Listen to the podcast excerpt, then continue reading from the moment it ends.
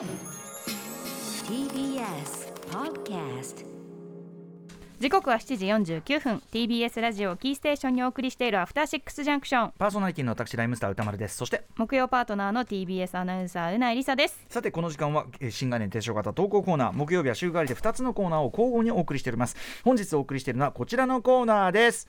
ええじゃないか公言するのははばかられる恥ずかしい趣味恥ずかしい好きな食べ物恥ずかしいあれやこれやでも好きなものは好きと言える気持ちそれでええじゃないか。ということで自分の好きに対してぼんやり不安を抱えている人を A じゃないかと背中を押すグッドバイブスなコーナーとなっています。ジャニーズ WEST さんの A じゃないか非常に景気がいい感じに乗せてお送りします、えーいきますね。ラジオネーム逆ネジしめぞうさんからいただいた A じゃないか。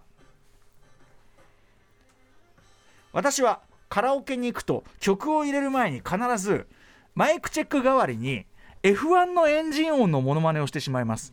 一人カラオケならいざ知らず数人で行った時も「ちょっといい?」と言ってちょっと俺ちょっと多分こういうことだと思うんですけど、やってみますね「おーん」みたいな。こういうことじゃない？ほーん。ポあー。ン前を通り過ぎていった時のあの何ですかねみ聞こえの感じが変わっていくあの救急車とかも前を通り過ぎると音の聞こえが変わるんです。あれなんか動物いる？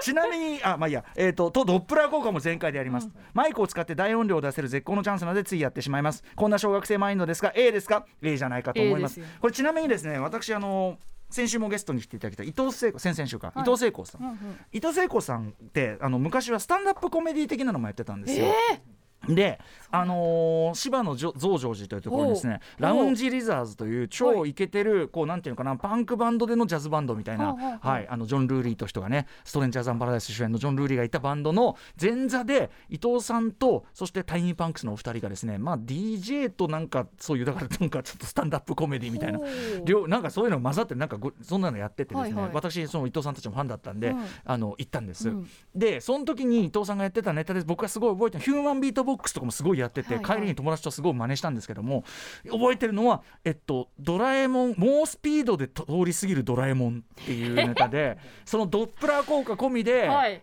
でもできるからうわードラえもんみたいなのをやるんですよ。えそ。れは伊藤聖子さんがややっててそう、へー。それがすごいおかしくて、はい。だからどのドップラー効果ものって口でうまく表現できると楽しいんですね。ワークドラあイブねねそういうねことだと思うんだよね。はい、伊藤さん 影響を受けてます。掘り起こされた はい、えーもう一発いきましょうかね。えーラジオネームミシェルガンエレファント鹿島翔子さんからいただいた A じゃないか。いきます。はい。私がやめられないもの、それはウォレットチェーンです。うん90年代後半に入りその,、えーその頃思春期を過ごした私。なんとなくつけ始め社会人になってもプライベート用の財布には使用していました。ですがいつの間にかウォレットチェーンがダサいものの代表のように、別にこだわりとかはなかったので外してみたのですが財布を落としたのではないかと不安になり何度もポケットをチェックしてしまう始末でバッグを持つ持つとかも考えたのですが手ぶらで歩きたいこともあり未だにウォレットチェーンを使用しています。しかもよく雑誌などでウォレットチェーンがダサい理由に小学生みたいというのがありますがまさに小学生と同じ落とさないためにという理由で使っているのでダサさに拍車をかけている気もするのです。なるべくごつく見えないように優しい色味のレザータイプなどいろいろ工夫をしています。だからだからこう叫ばせてください。ダサいと言われてるのは分かってるからいまだに大人がウォレットチェーンをつけててもええじゃないか！ということですけど、はい。はい。あのー確かに90年代後半から2000年代半ばぐらいにかけて、まあ流行ったし僕もしてましえた僕も私も小学生ですけど、うん。ししてました。小学生的ななくさないようにもあるしまあ言っちゃえばロックファッション寄りうんなうん。ものとして、あ確かに。のーあった確かに。そうそう。で僕パンクロックというか。そうそうそうそう。で僕も結構後年まで普通にしてました、うんうん。なので全然あの人のこと言えないです、まあ、だから今そのタイミングとしてね今そのウォレットチェーンダサいって言われるタイミングになってますがただ、うん Y2K 的なものがね、うん。80s 来てですよ。Y2K 来てじゃん。ってことはとそう。ってことは2000年代今は90年代後半から2000年代初頭って感じだけど、多分2000年代半ば間今僕がずっとねあちこちで言ってる、今一番きついとこ。ああの昔のその2006年なるほどね。あの嵐 Y2K までは嵐行ってないとこ。嵐の写真を並べてみると、はいはいはい。2006年ぐらいとかきついみたいな。あーもうちょっとだじゃあ。そう。だからもうちょっとしたらもうちょっそう。あのニュアンスとしてはすみません。あの好きな方すみません。えっと FF15 の感じです。FF15 の。そしてえっとこれうないさんがね私ウォレットチェーンの話してた時にうないさんあの即座に出したのがジャッジアイズって言いましたね。そうキムタクがね。木村拓哉さんがね、うん。ずっと俺のキャラクターキムタクのキャラクターね。そうそうそう。キムタクのキャラクターがウォレットチェーンしてるようしてるんですよね現にね、あれね。あれね。あれなあれな？でももうちょっと我慢したら、うん。我慢っていうかもうちょっと時を待てば 最先端になるわけですよね。